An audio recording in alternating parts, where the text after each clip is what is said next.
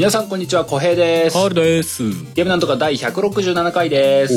この番組ゲームなんとかはゲームがうまくもなければ詳しいわけでもないけれど、ゲームの話がしたくてたまらない3人が、とにかくゲームの話をするポッドキャスト番組です。毎週月曜0時配信です。今日も元気に話していきましょう。はーい。ということで、今回もこの人がいらっしゃいます。どうぞ。ダンでございます。おへいー前回シンプの、ルで。前回の最後に引き続き。は 前回、い、シンプルで。ええ前回なんだか物々しい予告をしてましたけども、そうですね。な、なんだったんですか、すねあれは？あ、はい。あの、まあ、前回ね、聞いていただいた方は何なのかなと思うかもわからないですが、まあ、あの、ゲームを作ろうという話を前回してるわけなんですけれども、まあ、こんな感じのゲーム作ろうと思ってますよっていうのが前回で、今回は皆さんに対しての、まあ、告知といいますか、お願いといいますか、うんこんなことも考えてますよということで、リスナーの方々が、まあ、参加できる一つの要素としてですね、クラウドファンディングをやりたいなと。いうふうに思っております。やべえとこに手出してきた。ゲーム作りに対して、クラウドファンディング。そうですね。あのー意外とクラウドファンディングで、あのーできたインディーズゲームっても結構実はあって、うんうんあの、ね結構大ヒットしてるものも多いんですよね。うんで、もちろんそういう風になろうっていう風に、まあ、なったらいいなとは思いますけど、そこまでの多分爆発的なヒットは絶対しないはと思うんですよ。なぜなら、新要素がないからなんですけど、うんまあ、それはいいとして、うんあのー僕としてはですね、あのーやっぱドラクエが好きだなっていう人とか、まあ単純に経営シミュレーションのゲームが好きだなとか、まあ不思議のダンジョン好きだなっていう、まあいろんな要素の、あのーまあユーザーさんが、まあリスナーさんの中にもいらっしゃると思うんですけど、うんうんその、ぜひそのゲーム作りに参加してもらいたいっていうのが一つあって、やっぱりね、クラウドファンディングといったら、ただお金出すだけじゃなくて、こう、お返しがね、あるわけじゃないですか。んそうですね。で、基本的には今回のゲーム、その、だるま島のお宿屋さんっていうのが、まあ一応仮のタイトルとしてつけてるんですけど、その、だるま島の宿屋さんとは、ドラゴンクエスト、もしくは、まあ、ドラゴンクエスト4っていうのが一つの舞台として、あの、設定されているわけですけど、うん。ドラゴンクエスト4の中の名称とか、いろんなものをそのまま持ってくるわけにはいかないよね、と。うん。いまあねうことで、うん、分かってる人は分かるし、分からない人でもちゃんと楽しめるようにしたいんですよ。うんうんうん。わがままの有用ですけど。そうだね。そのためには、そう、その、あこれから作ろうとするゲームのオリジナルのいろんなネーミングが必要になるのかなというふうに思うわけですね。はいはいはい。アイテムや、その魔法、呪文だったりだとか、まあいろんなネーミングですけど。うんそのあたりをネーミングできる権利というのを買っていただこうかなと。思っております。はあ。じゃあ何？あの、ぼ、例えば僕が、じゃあその、ダンさんのゲーム作りのクラファン出資するぜってなったら、うんじゃああの、最強の攻撃魔法を公平にしようかな、みたいなことが、極まあ論できるわけですか、よね。できちゃうんです。だからそこをどう制限するかがすげえ大変なんですけどね。嫌だけどな、公平。最強の攻撃魔法の名前命名権があればね。クラフそう、ここれはどのレベルギガデインのレベルですか？みたいなことを聞きながらな。電位系を公平に置き換えていいですか？みたいなこと言いながら。ギガ公平になっちゃうんですね。うん そうなんですよ。だからそこをね、だからいかにね、まあ言ってしまえば変な名前にできちゃうわけじゃないですか、言って。てね。うん。えそうだね。のまあ心ない方がいれば、おもろいと思ってやってくれるかもしれないですけど、まあそれがね、他の人からすると不快だったりだとか、うん。まあやっぱりこう世界観に合ってないということももちろん考えられるので、うん。あのそこはあの可能な限りこうこちらでコントロールできる状態っていうのを少なからず作っておいて、そうだね。その上で参加していただくと。はい。で、あの、そういうネーミング系っていうのは結構比較的こう、ちょっとこう、ランク高めのものにしようかなというふうに思っていて、基本的には、あのー優勝もしくは広告付きのアプリとかで、まあ今回、あの、リリースできればなというふうに思ってますんで、まあその、出資していただいた方は、基本的にはまあ無償で楽しめたり、広告がない状態で楽しめたりだとか、っていうのはまず前提としてですね、うん。えーいろんなこうグッズを作れれば作りますし、うんまあ、そこもなんか全然こう決まってないんですよね。で、なんなら別にいくら集めるかっていうのもまだ分かってないわけですよ。う。まだ決まりきてない。ねまあ、。そもそもプランじゃあが固まりきってないから、そこも出そうせないいくら集めるかっていうのが分かってないとそれはクラウドファンディングできるわけなそいうんで。だね。いある程度以上持まあそうそうそうそう出資してもらったらスタートみたいなことになるのがクラファンですもんね。うん、そういうことです。で、逆に言うと、じゃあ、いくらかかるのかっていうコストがね、あの、かかるのかっていうのも、も、なんかこう、憶測でもできないわけじゃないですか。うんまだね。で、前回もお話ししましたけど、その、やっぱり一人で、あのー作るっていう人もいるはいるんですよ、ゲームをね。あの、うんインディーズで個人で開発されてる方もいるんですが、あのーやはり私も完全なる素人なので、うん。あのー挫折する可能性っていうのもものすごく高くあるわけですよ。うんそりゃね。ね、そりゃそうだこんなこと言っておいてなんですが、うんでもうん挫折しない、要するに頓挫しないための一つの仕組みとして、えーお金をかけるということです。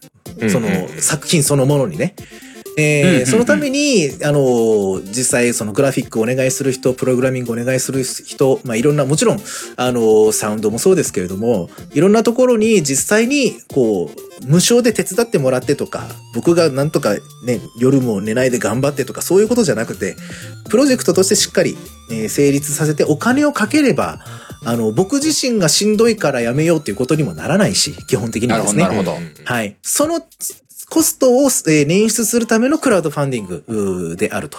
うんなると、誰にいくらで何を頼むのかっていうのが決まらないとクラウドファンディングできないんですよね。うんうんうん。例えば、じゃあグラフィックやるのに、うん十万ですよとか、うん百万ですよとかっていうふうに言われるんだったら、それを含めて設定価格っていうのを決めないといけないんで、金額をうんね。そうだはねい。。はい。えー、なので、えっ、と、クラウドファンディングをしようと思ってますっていうのが一つ。それによって皆さんにぜひ参加していただいて、まあ、うん少額であってもですね、あの、自分が、まあ、その、えー携わった、関わったゲームなんだというふうに思っていただく。ゲーム作りに参加できることなんて、まあ、なかなかないと思うので、まあ、ちょっとね、手伝ってあげようかなっていうふうに思っていただけると嬉しいなっていうことと、うん。まあ、その、まあ、ネーミングとか、まあ、何かグッズを作るかもしれないよということと、うん。まあうん、だからこそ、我こそはというね、私がグラフィックやってみたいですとか、うん。その、いう、もしいた人がいたらですね、まあ、プログラミング、ユニティだったら任せてくださいとかね、うん。っていう方がいれば、あの、しっかりお仕事として、あの、お願いえーすることが、を前提として考えてますので、なるほど、なるほど。まあ、慣れ合いでやろうっていうんじゃなくって、しっかりとしたこう作品としてね、みんなでチームで作っていければいいかなというふうに思っています。となるほどねいうことでご。ざいます。はい。じゃあやっぱ本当にうん開発チームとして参画したいですっていう人を募る意味合いが強いんだね今日の時段階では。ってことだね。そうですまあ、ね。それとまクラずそれの結果クラファンをやるときは、まあ、そうだね。うんみんなしてもらえるといい。みんな協力してくれよってことねよってことだね。そうで。すね。ね。前回終盤で小平さんがね、あの、お話ししてくださいましたが、音声だけでこのポッドキャストをね、あの、うんこの回を聞い、前回を聞いて、うんどんなゲームなのかっていうのがイメージしづらいっていうのは、まあ、往々にしてあると思うんですよ。うんうん。なので、やっぱりこう、その映像だったり画像で、その具体的なイメージっていうのを、あの、うん知りたいという方も多くいらっしゃると思いますし、うんまあ、そうじゃないともちろんお金なんか出せないじゃないですか。うんうんで、クラウドファンディングをやる時点で、そもそもある程度のイメージっていうのができてないといけないんですよね。そりゃそうだ。んん文章だけで僕がね、お二人に送った文章だけザーッとこう、クのページに載せても、何の魅力もないじゃないですか。そうだね。あこんなゲームなんだなっていうのが。あの、うんうん企画書の方はちょっといろいろ権利的な問題でダメな感じうん、そうそうそうそう、ね絶対ダメなんで、そうそうそうそうそう。うんそう、あれはね、やっぱこう、ドラクエ知ってる人だったら、あれですごくイメージ伝わるけど、外に出しちゃいけないものちょっとじゃないですか。オープンにするには。はちょっと内容がちょっとみたいな、キャラクターがちょっとみたいなね。ちょっと企画書なので、ねまずは、その、えっ、と、ほ本腰を入れてやらないまでも、そういうちょっとしたグラフィック、僕のイメージをちょっと絵にできるよとかっていう人がもしいれば、うんうんうんその、本格的にゲーム開発するとはまた別口で、あの、お願いすることも大いにあるというふうには考えています。うんうんうんうんうん。うん。あーでもあれですねその例えばクラファンだったらクラファンにその出資した人はそのなんだろうなディスコードとかさそういう、うんはいはい要はちょっと口出せるではないけど何かコメントをその制作側に質問したりとかコメントかけるみたいな部分に招待されるとかそういうのはあっても面白いかもしれないですね、うんうん一緒に作るみたいなところでなるほど。ねあとテストプレイがちょっと早めにできるとかね、うんうんうん。うんそうだね。そういうのがある。いやまあ、そんな感じで、ちょっと考えてますね。うんうんうんいやはい。マジだね。この話マジだね。そう俺もなんか半 半分冗談でこのメモのところにクラファンでもしてみたらっていうの書いてあってさっきインターバルのところでその話をちらっとしたその話ですって言われておお逃げ道を塞いでいくと思って。ざわざわするね。もうだから俺らなんかただはあのゲームの話して楽しいねって言ってるだけだからさ。そこから見るとそうなのねすげえやダンさんって思うよ僕根っからのプレイヤーだからね。うんいや、でもまあまあ、楽しいじゃないですか。ね。うんやっぱなんかつ作ってできるっていうのがね。うんまあ結果ね、そのゲームとしての完成度がもちろん高くはしたいですよ。高くはしたいんですけど、まあ高くなくて評価がわなんかね、良くなかったとしても、やっぱ一個作ったんだっていうことはやっぱすごく経験としては大きいですし、そうだねですね完全に理想通りとはいかなくてもそのうんうん。す要は自分ができる範囲の中でこれを作ったっていう実績が残ればね次にもつながるかもしれんですしね。そうですね。うんその、あとはその、作ってる様を見てる、もらうこととかで、より、あの、普通に売られてるゲームたちが、いかにこう、いろんな人の思いとか、ろ苦労とかう、ん。時間をかけて作られているのかっていうことを知ると、よりこう、他のゲームが楽しくプレイできるっていうのは、うん。大いにあると思うので、なので、やっぱそういう部分も含めて、ちょっと、ね、あの、ゲームなんとかさんのちょっと場をお借りしているっていうのは大きいですね。うんうんはい。そうだね。まあね、その、こういうタイプの話だからね、あの、来月何かができてるとかっていうのはまあまあないと思うんですけどね。うん、うんそうですね。はいなんか。す、1年後とか数年後を見たような話だけどもね、うんうんうん。それこそ何かが仕上がった時、それはうんなんか今、今というか先週の話とか聞いてる、本当に初動のところの話を聞いてる人からすると、うん多分、うん自分が直接作ってなくても感じるものはある気がするんだな。うん。あそうですよね。のダンさんがここまで行ったか、みたいなね、こう、うんわーみたいなものがあると思うんだよな。うんうんうん実際俺自身もそれこそこの前も言ってた R タイプとかのさうん。あのクラファンとかやってるけどやっぱりなんだろうそのゲーム自体に思い入れってすげえでかくなるんだよね。だからあうんのシェンムーとかもやってたじゃない？前に。だからそういうのとかもやっぱ結構効果あるとは思うんだよね。本当だよね。まあ、実際楽かどうかって言われると多分クラファンのこと気にしながら作らなきゃいけないからむしろ大変だったりする部分もあると思うんだけどうん。金銭面的には入るにしてもね。うんそうですね。そうとは思うんだけど。うん。いやそんなところでございます。いいと思います。皆さんからのいろんなご意見や、俺がやるぞっていうご意見、ご意見というかまあね、ご提案、本当にお待ちしてますんで、うん。えーよろしくお願いします。こちらからお声をかけさせていただくこともあるかもしれません。もしかしたらね。うんうんうん。なるほどね。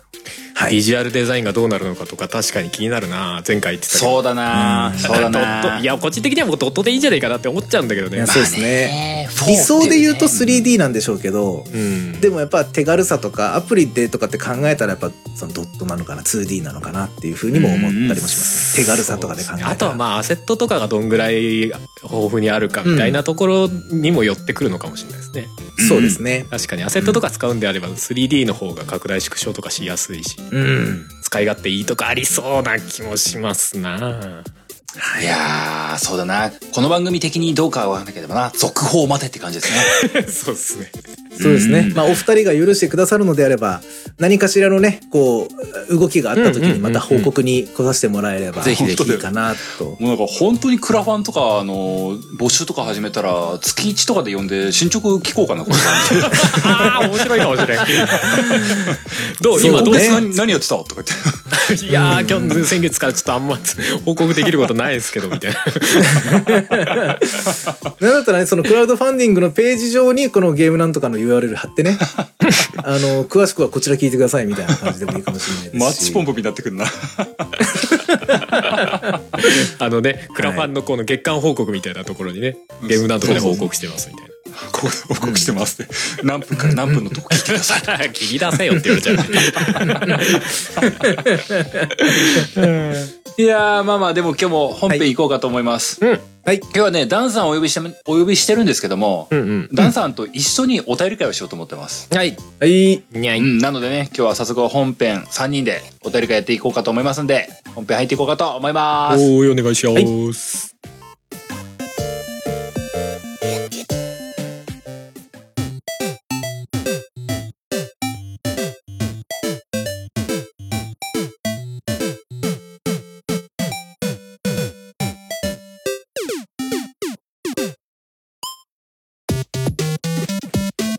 編です。はい、お便り会です。そんなわけで、ダンさんと一緒に3人でお便り会でございまはーい。はい。す。で、まあ、いつものあゆみさんがいらっしゃらないので、今日は、ダンさんも読む ?3 人で順々に読んでいきますか？もちろん、もちろん。お、やらせてくださいおうっす。じゃあ、5つ目僕から読んでいきますね。う。うん。はい。えー、5つ目が、ふうみんさんからいただいております。おざます。えー、タイトル三大〇〇のご提案。うんうん。本文読んでいきますと、小江さん、はるさん、天の声のあゆみさん、それと、もしかしたらパンダさん、こんにちは、ふうみんです。おーパンダさんですらないっていう、この、うん、そこまで読んだのに残念でしたね。残念でした。惜しい。きっとパンダさん出た後だったんだろうな、これな。そうだ。これ、あの、2020年の12月頭の答えでございました。ですよねありがとうございますなるほど、なるほど。えー最近は集まれ動物の森でベルを稼いだり、スーパーマリオブラザーズ35を、えー交互にやりながら楽しんでいます。スイッチ。えーふと思ったんですが、私が楽しんで遊んでるゲームのメーカーが任天堂ばかりなことに気づき、自分はもう任天堂のゲーム以外楽しめないんじゃないかって少し錯覚したりする時があります。うんうん。もし皆さんにも似たようなことがあれば、あれば教えてほしいです。うん。えーさて、今回お便りさせていただいたのは三大〇〇のご提案です。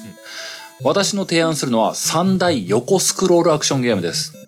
私が今遊んでいるマリオもそうですが、スーパーマリオブラザーズも今年で35周年を迎えています。うん他にも2018年にはロックマンが30周年を迎えていて、この、この機会に歴史を感じる、えーゲームジャンルを皆様の思い出話と合わせて聞ければと思い提案させていただきました。うんうん。えーそれではこの投稿が読まれる頃にはコロナが収束していることを願いつつ配信を楽しみにしておりますといった内容でございました。ありがとうございま。ますまだコロナが収束することを願っているフェーズですね。えーそこはすまねえまだ、ね、まん延防止中ですね。そこはすまね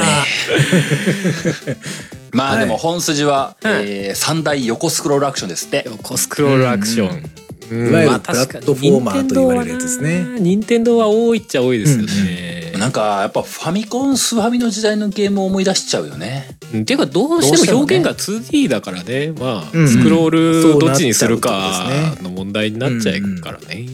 そうなのよ。うんうんうん。実際3つって思って、やっぱりさ、パッとマリオとロックマン出てきちゃってさ、うんうん。あれ、あれ、もう、もうあと何？え、ファイナルファイト？みたいなこと思いながらさ、いやもうなんかねくくりがねよく分かんなくなってきちゃうのよ横スクロールっていうと。確かに。うんえじゃあなじゃあファイナルファイトは横スクロールって言えるんすか？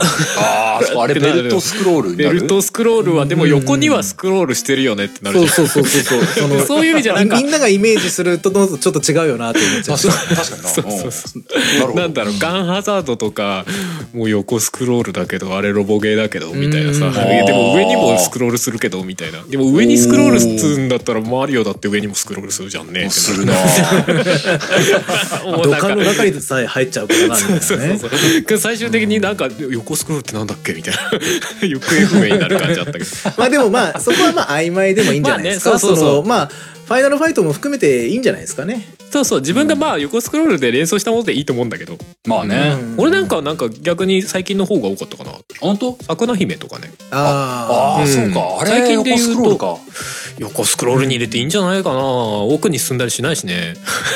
あのそそうだねのゲゲームっていうかねまあまあまあまあ。ステージパートはね、そうそう。稲あ。作は全然 3D ではあるけどっていう感じですよね。そうそうそうそう。絵的には 3D なんだけどまあ表現としては 2D アクションじゃない？そっか、うん。あるね。確かに。今でもあんのかな。あの、あれか、あの、ハードコアメカ？あーハードコアメカね。あれ、あれとかも、そうそう横スクロールか。そっ横スクかそっか。ロールでしょうね、じゃあ広く言えばね。あるな。今のゲームでもあんのか。確かにな。うん。俺メタルスラッグとかも思い出したけど。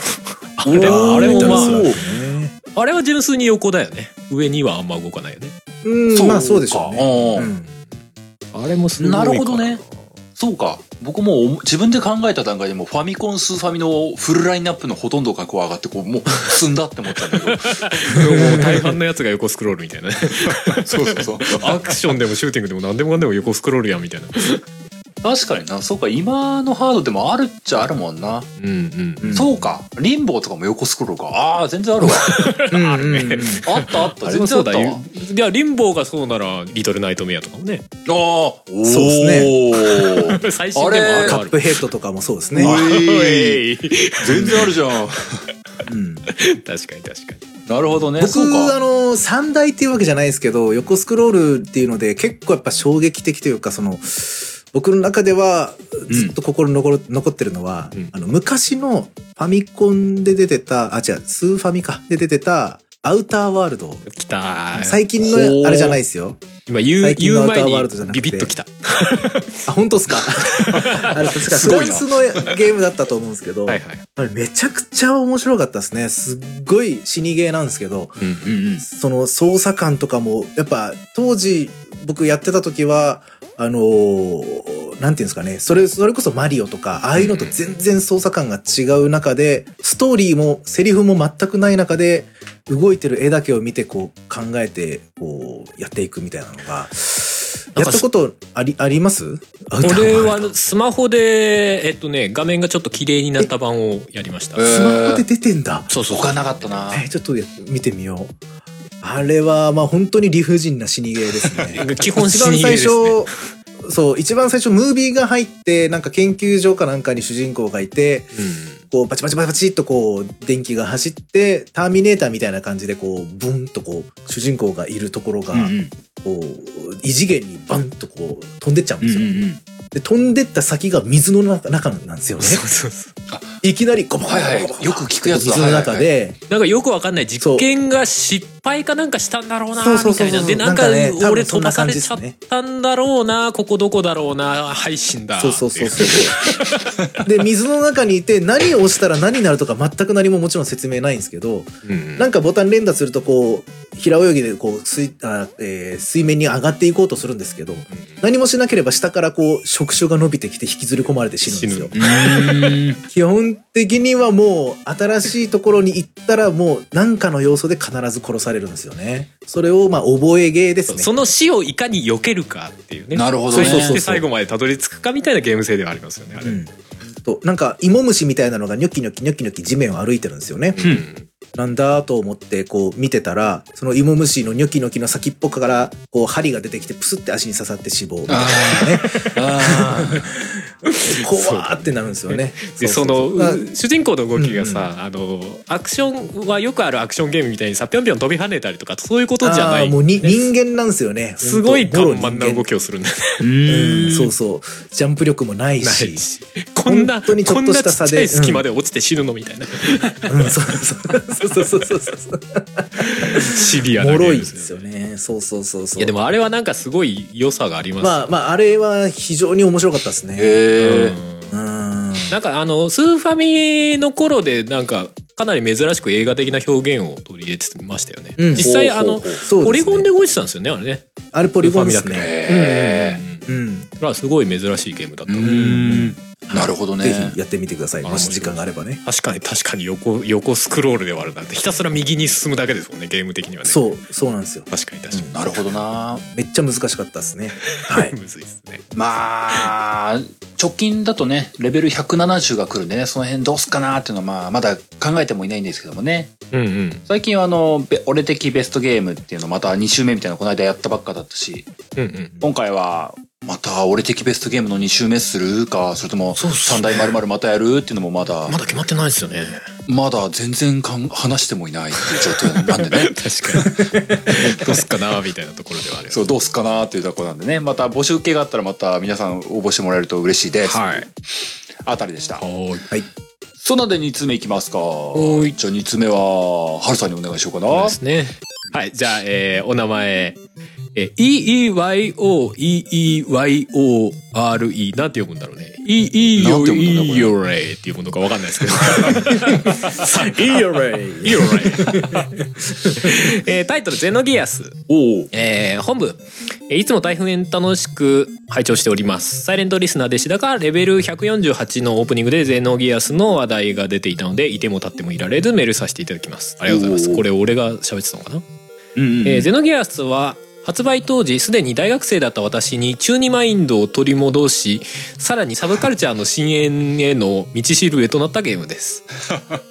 この後監督である高橋哲也さんかな？うん。率いるモノリスソフトの全てのゲームをフォローさせてもらっておりまさに刻印福音呪詛のようなゲームなのです。へえ。まあゼノシリーズしかリリースしてないのですがうんうん。さて何もかもが素晴らしいゲームなのですが一押しは本編ではなく公式設定資料集なのです、うんうん。一度絶版になったのですが復刊 .com で再販された際も最速で購入しました、うん。ありとやられる情報が網羅されておりこれだけで対策ストーリーゲーム数本を読んだ気になれます。ーまさにゲームいらずよく比較される「エヴァンゲリオン」と異なりほとんどの謎や伏線が本編で多少の荒技ですが回収されており創世から、えーうん。最後の審判まで描き切った奇遇なゲームだと思っています。うんうん。現世代に耐えられるゲーム性ではありませんがまたあの感動や驚き興奮を味わってみたいものですうんうん。決して万人にお勧めできる作品ではありませんが私にとって大切な体験でしたうんうん。それでは長文失礼しましたお体に気をつけて毎回放送楽しみにしておりますということですありがとうございます。ありがとうございますゼノギアスね喋りましたねあの俺がそのなんだ解説動画をひたすら見たうんうんうん。話をした回でしたけど、結局俺一個もやってないんだけどねゼノシリーズねまあ。ゼノシリーズってゼノギアスが最初なんですか最初。だよね。でゼノ何になるんです？いゼろいろなんかタイトルは聞いたことあるけどゼノサーがガ複数はいて、ゼノブレイドにつながってったかな？ゼノブレイド、最新がゼノブレイドですね。ゼノブレイド2ですかね今出てるのがね、うんうん。うんああなるまほど。あ全部でまあ。5作、6作ぐらい出てるのかな？うん。まあでも、大人の事情もあって、ゼノギアスとゼノサーガには大きな隔たりがあってみたいなね。やっぱ全然世界観違いますよね。そうそう、本当は繋げたかったはずなのよ。ゼノギアスとゼノサーガうーを。ん。ただまあ、うん。そうは叶わなかったので、うん。ゼノサーガと形を変えて出たみたいな経緯らしいんだけどね。うん。らしいですね。うん。まあな、ゼノギアスはな、確かに、年代的には僕たちもうん。世代だったとは思うんですうんよ。うん。そうですね、僕も序盤だけプレイした覚えがあります、あ本当に？俺も作品自体は認識はしてますね、やってはなかったけど。うん。うん。まあ、あの当時に確かに、リアルタイムに遊んでたら結構ハマるはハマると思うんだよな。あの PS1 初頭というか。んん。うん、うん。そうかもしれないですね。あの時にあの、ちアニアニメーション？普通のアニメーションがカットシーンで入ってたりとか、入りますね。まあ確かに、ロボットに乗るという、3D ポリゴンのロボットに乗る RPG みたいな、うんうん。うんうん要素要素拾っていくとめちゃくちゃ面白そうじゃないですか。ううんん。ただなんでか、そこまで当たってなかったよね。う んどうなんだろうねあれな。そうですまあ、ね FF7 が近くにあるからちょっと陰っちゃったぐらいの感じはあるのかなって気もするけど。クラウドのせいなのかな、やっぱり。まあそうだな。まああとはちょっとやっぱりなんだろう話が難しすぎたとかあるのかな。ああ、まあまあ、それはまあしょうがないよな。わかんないけどその評判としてねうん。あ。ったのかなとか思わんこともないけど、そうだよね。ままあ、あ無理やり一本に、まあとりあえず完成はさせたけど、もう、なんていうかね、やっぱ、うん無理やり感がすごいわけじゃないですか。作品としての。最後の方ストーリーのね、ねね出来上がりが。話は聞きますよね、そう、それこそ解説が別で必要になるぐらいの話になるわけですよね。そうなんだよね解説が別で必要なゲームってうんうんうん。いいような悪いような難しいところですよねそうそうそうそうじゃあそのじゃあ言ってしまえば僕の大好きな「ドラクエ6」も解説が別で必要ないかっていうと必要っちゃ必要だな部類だと思うんですよ。そうですねのえあれって何だったのみたいなのがたくさんある作品じゃないですか。だからこそそんなにすごい人気があるわけでもないしドラクエシリーズの中でも。うんでも、でもどっちかっつうと、そのゼノギアスは、もう、それこそ大人の事情で、うん無理やり最後詰め込みましたみたいな感じで、なんていうか説明不足感はすごく満載というか、っていう印象はありましたね、僕の中では。そうだよね。でも一方でドラクエはそこをあえて説明しないわけじゃない？そうそう、あえて抜いてる。まあ、もともとの設計としてそうしてるっていうのは大きいでしょうね。そうですよね攻略本とか出てもそこに設定が載るわけでもないじゃないですかうん。パーフェクトガイド。ドみたいなことないわけじゃないですかまあゲーム的なガイドはあったとしてもね そうその一方でゼノギアスとか全部資料を出すっていうのもそれはそれで面白いよなと思ってうそうだよね。ん。うんまあ、でっていうかなんかもうそそこを読ませたいがために作ってるのかもしれないね。いや、そうそうそうそうそう。作ってる側としては、まあまあ、俺の考えたストーリーちゃんと伝わってんの？みたいなのはあるんゲーム。的にはこの設定を全部ゲームの中で語るのは無理だし野暮だしもうどうしようもないから、資料集で全部出しますからみんなここを楽しんでねみたいな、うんうんでもゲームやらないと多分そこ楽しめないからやっぱりゲームとセットで資料集が出ないと意味ないんだろうね。なんかそ,、ね。の話聞いてるとやっぱこうもうあえて語らないっていう表現をしちゃう。堀裕二ってすごいね。いやすごいと思う。そうなんですよね。削っちゃうんだ語らなくても、そう。語ら、大事なところなのに語らなくても、ゲームとしてある程度満足できるっていう、うんその調整の仕方が、多分普通はできないというか難しいんでしょうね。うん、だって出したくなっちゃうだろうねどっかでね。すごいな。出したいもん。FF とかもそうだしね。そう、アルティマニアとうんうか出まくってるとこあるぞ知ってるぞ そそうだね。どちらかといえば最近の方の映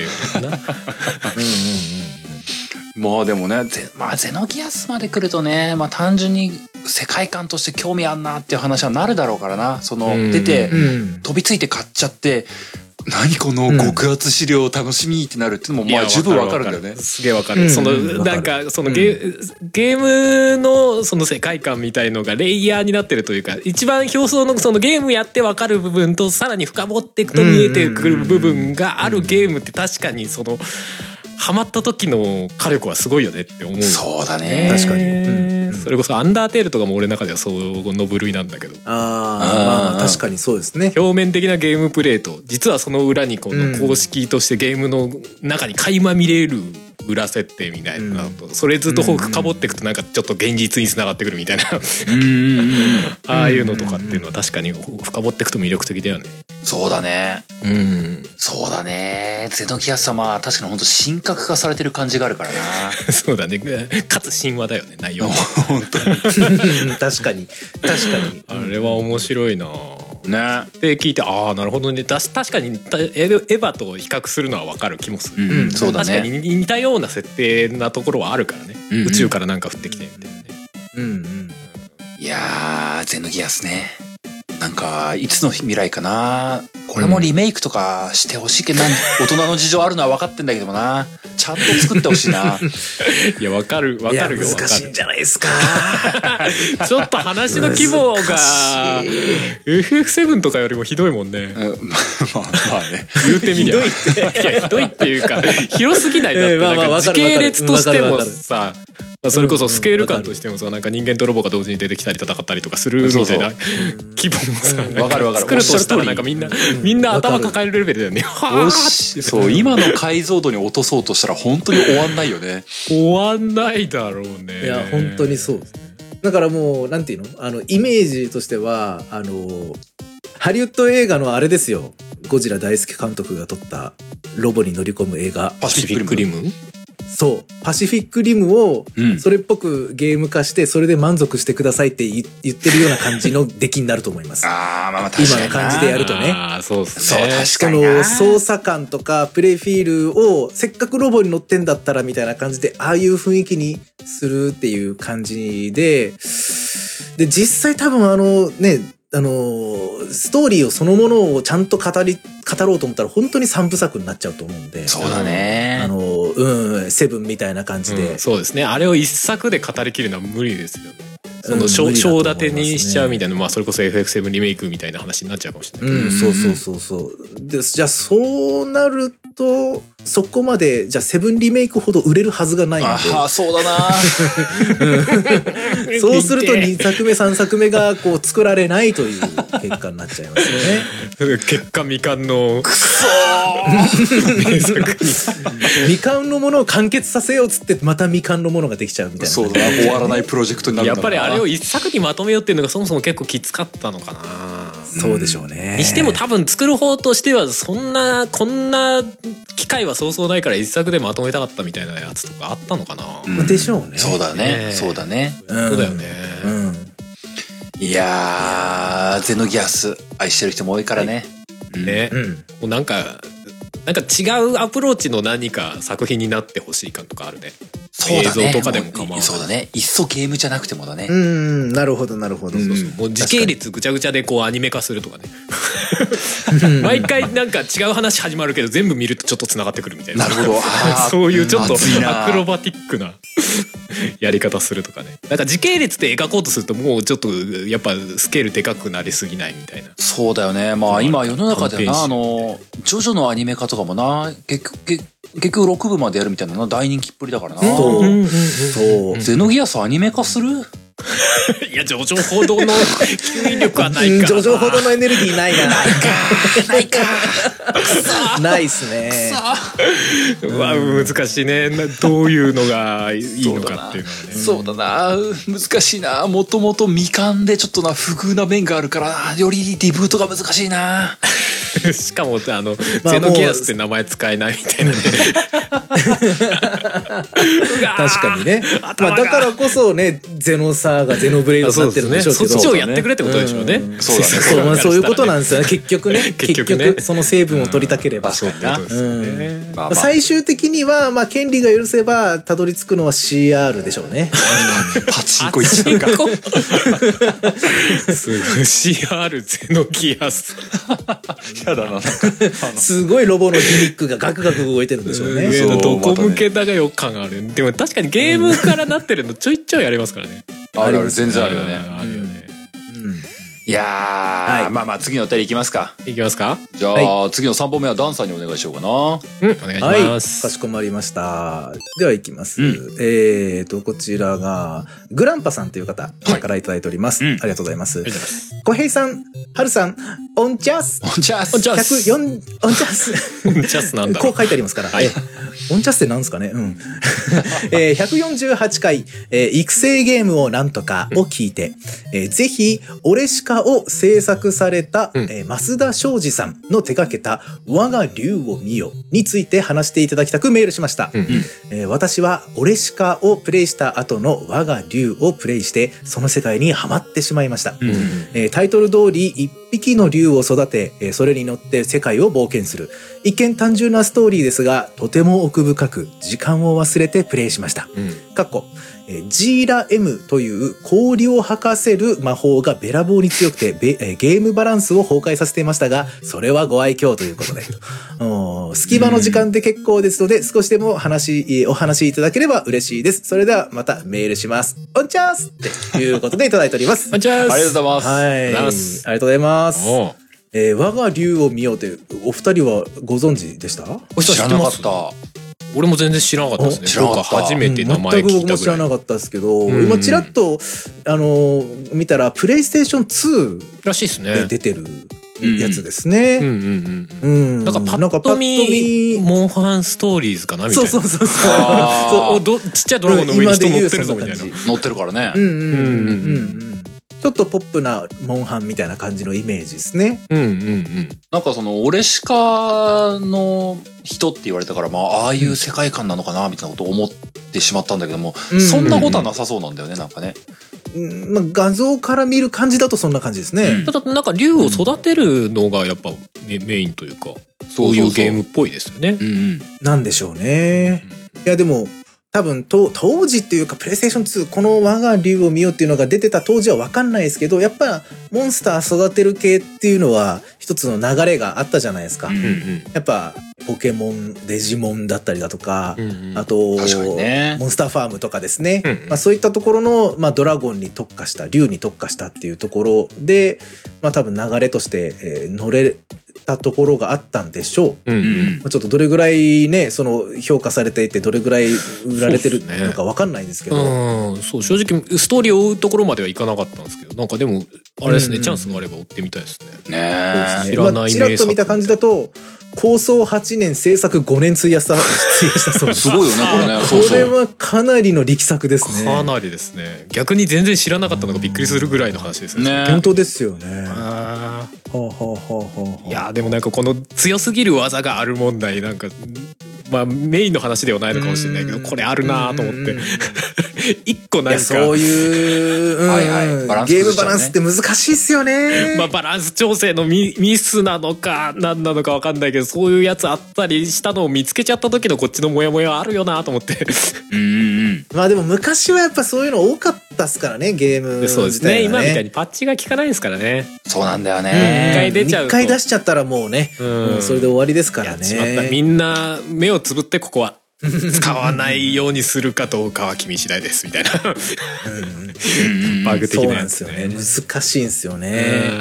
うん。見つけちゃったら見つけちゃったり使いたくなっちゃうしなんかそこまで自制心をなんか CPU のコンピューター相手に保てないよねみたいなまあねでもそうするとなんか他のこうちゃんとバランス取れてる要素を全部無視しちゃうことになるからすげえモヤモヤするみたいのはあるよ確かに。まあね、ゲーム作りって難しいんだろうね。ね。頑張ります。ああ、頑張っていただきたい。そこに繋がる。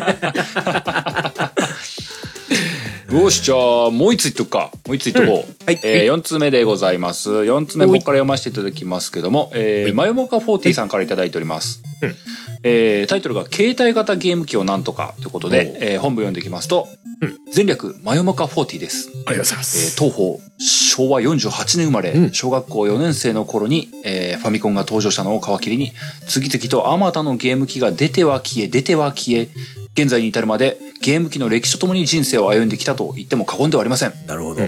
や過言でした。すいません、えーそれと並走するように携帯型ゲーム機も劇的に進化を遂げてきましたえー小学校低学年の頃にゲームウォッチが登場し、えー単純作業を繰り返すゲームながらひたすらプレイしていた記憶があります。そしてスーパーファミコンが出る少し前ゲームボーイが発売されました、えーローンチで発売されたスーパーマリオランドは今見ると大変チープに見えるかもしれませんが当時は手の中で操作するマリオに心を躍らせたものです。やったやった。うん。当然各メーカーから各各種携帯型ゲーム機が続々と発売されました一つ一つのゲーム機について語りたいところですが止まらなくなるので口調施列が割愛します、うん。最終的にはプレイステーションビータと任天堂 3DS の2大巨頭に落ち着きました。ですがその2台もいわゆるソーシャルゲームの荒波に飲まれ終焉を迎えました。ビータは徐々にジャンルがニッチな方向に行き静かにその役割を終えました。えー 3DS は 2DS 折り畳まないタイプの 2DS とニーズに合わせて様相を変化させてきましたがこちらも先日生産終了となりましたはい。かろうじてテレビにつながらなくても遊べるゲーム機として任天堂スイッチライトが生き残っていますが携帯型に特化したものではありません。ですがテレビやドラマ、えーバラエティ番組つつ隣でゲームゲームがプレイできるのは何よりも携帯型ゲーム機の最大の利点でした、長くなりましたが今後とも末永く楽しませていただきます突然に終了過去持ちつということでございました ありがとうございます。なるほど。ありがとうございます。淡々と歴史を書いていただきましたけどもそうですね。うんうんうんこれだから携帯が機がなくなるの寂しいよねみたいな趣旨だよね多分ねってことだね多分ね。うんそうでしょうねまあ確かに最近ね、あの PSP とか。えっとビータとかの販売が終わったのかな？販売というかそのうん。ダウンロードソフトの販売が終わったみたいなね。そううん。PS アーカイブが終焉を迎えた歴史的出来事です。まあ確かにもう PSP とかあもう動く状態いやって。いうかお動かしたりとかは全然して。なかったからまあそうだよねとはき言う気はするんだけどただそう PS アーカイブがなくなっちゃうのはなとは思うよねなんか思い出話になるとね、何のかんの言って確かに携帯機好きだったなって思うんだよな。いや俺 PSP とかめちゃめちゃ好きよ、そう PSP も好き。でも DS も好き。俺実は DS あんまやってねえんだよ 相棒感があるんでしょうね。その、やっぱ持ち歩くっていうのが、こう、カバンの中にやっぱり忍ばせてたりとかするうんそうあの感じが相棒感があるなと僕は思いましたね。すげえシンプルな思い出になるんだけども僕あの大学生の頃僕その時関東に住んでたの東京とか埼玉あたりに住んでたんですよ。うんで僕の実家って秋田県なんですよ。うんでうん盆正月とかに実家に帰りましょうとかっていうことをすると新幹線でうん帰るんですね。うん、なるでほど。東京秋田間の新幹線って片道4時間かかるんですよ。おうあもうね PSP ずっとやってたね。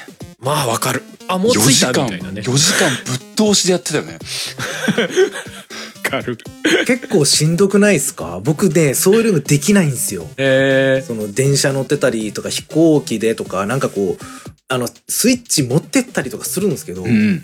全然集中できなくて、結局寝ちゃうんですよね。よくできるなと思います。みんなやってる人。本当に。いや、め、しんどくないですか？めっちゃやったし、もう、なんならゲームするために実家帰るかみたいなこと思ってたからね。それは極端 全く意味がわかんないです。俺それこそモンハンとか全然電車の中でやってましたねやってたやってた。本当うんでですか。モンハンって時間解けるじゃない、えーうん。極端な話、まあね多分4時間ぐらい一瞬でなくなるんだよねなくなるなくなる。まあまあ4時間ぐらいは多分4時間経ってた簡単になくなる。うん、確かに。うん。その感じはわかるな。それができるゲーム機でしたもんね。まあね、まあ、今でこそスマホになっちゃうんだろうけど。本当今のもうスマホのゲームってさ、もうスマホでちょろっと遊ぶのに最適化されてるっていうのはまあ常々感じるからさ、うん。もうすぐパッと一時停止みたいなのがしやすいゲームはうんやっぱりじゃない、ワンターンが短いというか。うん。もうなんか当時 PSP とか触ってた頃そんなことなかったからさ、うん。あのマジでリオレイヤーと戦ってる最中に一旦スリープしてとかさ、やってさ、忘れた頃につけて、うわーリオレイヤーだみたいな、うわーぶっ飛ばされたみたい一時停止ないからな。な。そうそう、全然あったんだけどね。懐かしいな。それはあったな。もうそれも含めて僕、すごい素敵な思い出と化してるんだけど、みんなそんなことないの、なるほど。俺 PSP は結構衝撃的だったからなシンプルにななんか当時あのスペックで 3D でゴリゴリ動かせるような携帯機っていうのがなんかついにこんなん出てきたわ。ってまあ、なかったですね。なかったなかった。うん。うん。だから当時据え置きハードがまだ PS2 だった頃じゃない？最初が、うん。そうですね。それまあ完全にそれほどはいかないけどでもなんかその作り手のそのアイデアっていうかさうん。作り方でかなり PS2 に近いぐらいのスペック出せてたからね、うん。やっぱあれはかなりうん。すげえハードだったなと今でも思いますけどねよかったな、うん PSP よかったよね。うん何より俺ポッドキャストの出会いが PSP だからねおー。そうなんだ。そうそうああ、そっかそっか。RSS が機能があったからそうかそうか。あーでも僕 PSP ってなんか、あのメモリースティックに動画とか入れて、それ見れたじゃない。そうそうそう。音楽も聴けたし動画も見れたし。結構なんかそのメディアプレイヤーとして優秀だったんですよね。当時まだ携帯がさそんなにあのいろいろできる時代じゃなかったからね。あのー僕はその RSS とかポッドキャストっていう目線ではないんだけども当時うん。PSP の中に、あのニデラの動画入れてはあ beatmania の,、なるあのがゲーム画面の動画。ノートがひたすら降ってくるやつよ。うんうん。あれずっと見てたのは確かにあった。なんか見見ながらなんかエアエアで鍵盤を叩くみたいな練習をしてたわ、うんうんうん。うんうんうんなるほどね。いやあれが携帯機でできてたのは何気そのなんか一つの到達点だったよねメディアプレイヤーとしても。動画も見れたし写真とかも見れたし YouTube とかも見れたしうん。ブラウザも使えたし。なんか結構何でもできもたっていう。ろそのスマホにとって変わられたということなんですね単純にね。そうそうそうそれは本当そうですね。そうだよね。確かに当時そのガラケーと iPod とは違う立ち位置に PSP がいたんだね、うんそうですね。うんうん。なるほどな。ちょうど中間の時期にこうゲーム機としてポジションがあったという。そうだな。まあでまあ残念ながらまあ完全に乗っ取乗っ取られてしまったからな。上書きされちゃったよね。そうだな。スマホはガンガン更新されてきますからな。うん。あでもなんかスイッチ触ってると僕これで十分じゃねって思うんだけどな。うん。まあ俺自身も今今は別にそれで構わないかなっていううん。感はあるんだけどね、まあでも携帯機が良かったなっていう気持ちは確かにすごいある。今でもなんか時折 PSP を動かしたくなるまあな PSP サイズが重かったからな。スイッチちょっとでっかいなって思う時もあるんだよな。持ち運ぼうとするとそうですね。寝転がってやるのにでけえんだよな。そうなんですよね。スイッチ。うたた寝した時に顔面に来るとマジ痛いんだよな。結構しんどいね。うん。うん。まあ細かいこといやあのコントローラーの型付きとか多少気になるなみたいのもあるしね。まあ一体だった方が本当は理想的だなみたいなとこもあるけどまあそうだね。れはねそうだね。まあ両方できるからあいつ変形ガンダムだからしょうがないからな。そうそうもう。あれはもう。計画 合体ロボなんでね。そうそう。そうまあまあまあそこは多めに見るしかないなみたいなねほんとね、まあ、僕はあのースイッチでモンハンライズ買おうかなって今悩んでるタイプなんですけども。うんうんなんか言ってましたね。多分買ったらジョイコンをあっという間に壊す気がするんだよね。まあ強度はそんななさそうっすよね。プロコン買うしかね。えみそうプロコン買うしかねえなって今サードパーティーのやつ買うかなって今すごい思ってる。堀か堀かおすすめですよ。だってジョイコンのあれ買っちゃったらあれっていうかジョイコン壊してまた次の買おうってなったらさうんジョイコン高いじゃん、高いです。ずらってなるからさ。そうだねしかもやっぱ操作性があんまりね、良くないうですからね。そうなのよナログとかちょっと使いづらいですよね LR もうん、そうなのよそうですね。そう、ブレスオブザワイルドはよくできてたからさ、ジョイコンで全然大丈夫だったんだけどさ。モンハンは無理だなって思ってる今。うんうん、まあ厳しいでしょうう。ね。うんん。俺もなんかがっつりしたゲームやろうと思った時にやっぱ LR は押しづれなかなりとは思ったもんあれきついんだよな。あれあ、あそこだけなんとかなんねえかなってな。まあそこはねいろいろできるからこその弱みでそうなんだよな。そこがっつりな。作っちゃったら変形できなくねみたいなことになっちゃうからね どっちを取るかうんまあでもまあこれで LR2 つあるのは確かにすごいなってところでどうでしょうって感じだよね、まあね、全然ね。確かに。う。うんん。あの DS の頃からの懸案だったからねえ LR 確かに。まあ確かに。PSP もそうか。LR1 個しかないの？みたいなね。うんそう、PSP はな、スティックももう一本あれよっていうのがあったから。ね。そうそうそう。それを全部揃えたのがスイッチじゃないですか？みたいな。なんなら据え置きとしても動きますけどっていう。そのビータ TV とかいらないっすみたいなさ。をやったのがスイッチ感あるからね。そう、盤石感あるよね。強いよねうん。うん。まあね。まあでもその辺のね意思は受け継いでるんでしょうねスイッチがね。う、ん。まあ、ある種スイッチがね、スイッチが到達点かなっていう感じはするけどね一。つうん。ね、うん。まあ本当スイッチはどうなるんだろうな将来な。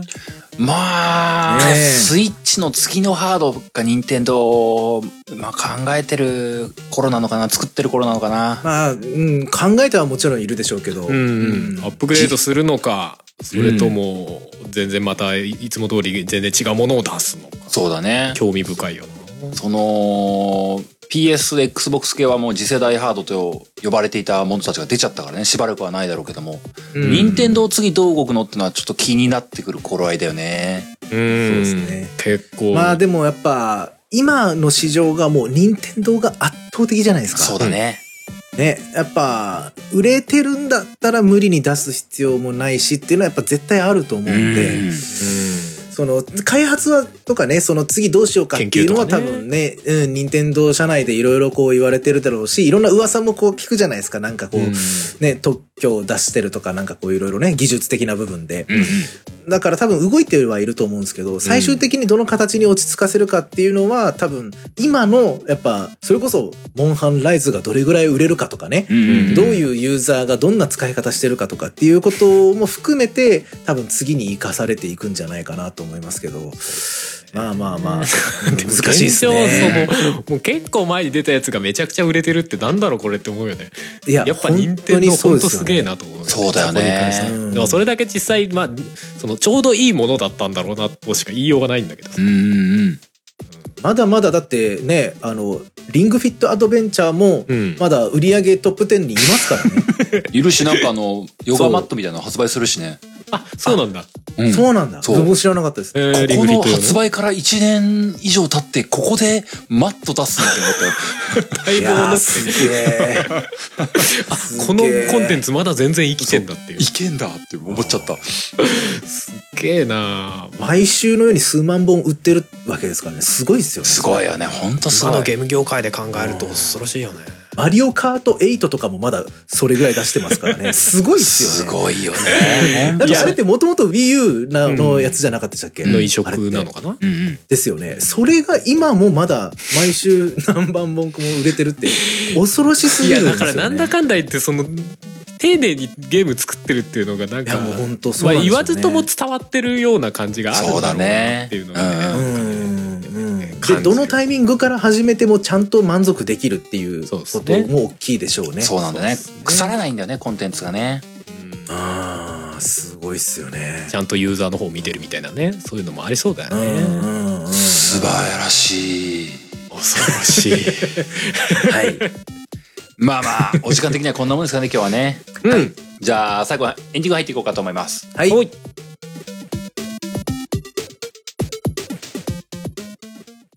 作曲編曲音声編集イマジナイーライブなどはカメレオンスタジエンディングです。オおーい。い。やー、2週にわたってダンさんに登場していただきましたが、うん。はい。どうでした？久々に番組出てみて。いやーなんかこう、以前あのドラクエで呼んでいただいた時には、うん。すごい緊張してたんですよ。多分お二人にも言ってましたけど、うんうん。なんかもう収録前に結構僕緊張してって感じになってて、なんていうか、しなんか、まあ別に今回緊張全くしてないかって言ったらそうじゃないんですけど、うん。あれの時は、ドラクエファンの人とか、そそもそもやっぱ堀井さんとか、そのそういうドラクエそのものを、ちょっとやっぱ勝手に背負ってたんでしょうね。ドラクエそのものの、うん魅力をどうしたらこう伝わるんだみたいなのがすごいあって、うんこんなこともあるし、こんなこともあるしみたいな感じで、まあ話してた、なんとかしてこう詰め込もうとしてたところはあったんですけど、うんまあ、今回はね、その意見を、皆さんの意見を聞きたいっていうのが基本的なスタンスだったんで、前回と、あの、今回の冒頭とですね。まあだからそんなに緊張せず、なんか単純に本当にゲーム好きのお二人といろんなお話できてよかったな、みたいな、そんな気持ちです。うんうんはい。いやー、よきよきですよ。いやーこっち的にはなんかいろいろその夢の話を聞けてニヤニヤしちゃいますけどね。ねえ。まあ、今週話すことじゃないかもしれないけど、先週のテーマって、はい。160回以上やったゲームなんとかで、こんな話初めてだったからね。確かに確かに。こういう切り口もでもあっても面白いよねみたいな、うんうん。うん、感じでしたね。だいぶ前ですけど、ゲームなんとかで、なんかゲーム作ってみたらどうですかみたいな話がちょっと出てたじゃないですか。あったあった。ありましたねお便りあったね。そうそうそう。で、それが、なんか僕の中では、なんかこう、別にそれに、それとしてやってるわけじゃないですけど、うんうん結果なんかそういう感じで、まあリスナーさん含めて、やっぱこう、いなんかこう一つの、うなんていうんですかね、チームじゃないですけど、うんうんうんこう、みんなで作る作品みたいな感じでやれれば、面白いかなというふうには思いますうんうね。んはい。うん。ですね。まあ現実、その、前回募集、前まあ、今回もか、前回今回と募集した、そのダンさんのゲーム作りに関しての、まあ、うん仲間募集というか、うんうんはい。あとはクラウドファンディングみたいな部分のお話はあったけども、うんあの話自体はこう、もう本当中長期的な目線で、あの、まあ、はい僕個人が何できるっていうのはあんまないかもしれないけども、見守っていきたいなという気持ちはすごい普通に、シンプルに結構強めにあるんですよね。うんありがとうございます。普通に面白そうだしね、そうそう完成したら。そう、いつか物ができたらさ、遊びたいじゃないのよ。いやー、やりたいっすよね。ダン、さんこここだわったな、みたいな、ここ、すごいこだわってるわ、これ、みたいな。それこそダンさんがこういう人だからなんかやってくれそう感があるんだよね。そうそう。ダンさんらしさを感じたりすると思うんだよね、なんかね。プレッシャーをかけていく。この、このゲームなんとかにおける、その、私らしさ、ダンらしさってもうドラクエ以外の何者でもないんですけどね。多少自分とかだとね違う面も知ってるっちゃ知ってるけど、まあそうね。まあまあまあ、そんなことで、うんまあまずはやっぱ形にね、まずはなればいいねっていうところですなですけどね。うんうんうんはい。まあまあ、おはいお気軽にね、あのーこの話乗っていただければなと思いますよ。はい。よろしくお願いします。うん。まあ、そんなわけで最後いつものやつ読んで終わっていこうかと思います。はいえーこの番組ゲームなんとかでは皆様からのお便りを募集しております。お便りは番組ブログのお便りフォームまたはメールにてお送りください。番組ブログはゲームなんとか .com、番組メールアドレスはゲームなんとか .gmail.com です。ゲームなんとかの綴りは GAMENANTOK です。そんなわけで第167回はこの辺でおしまいです。また次回お会いしましょう。お相手は小平と、春とダンでございました。それではまた来週さよならさようなら。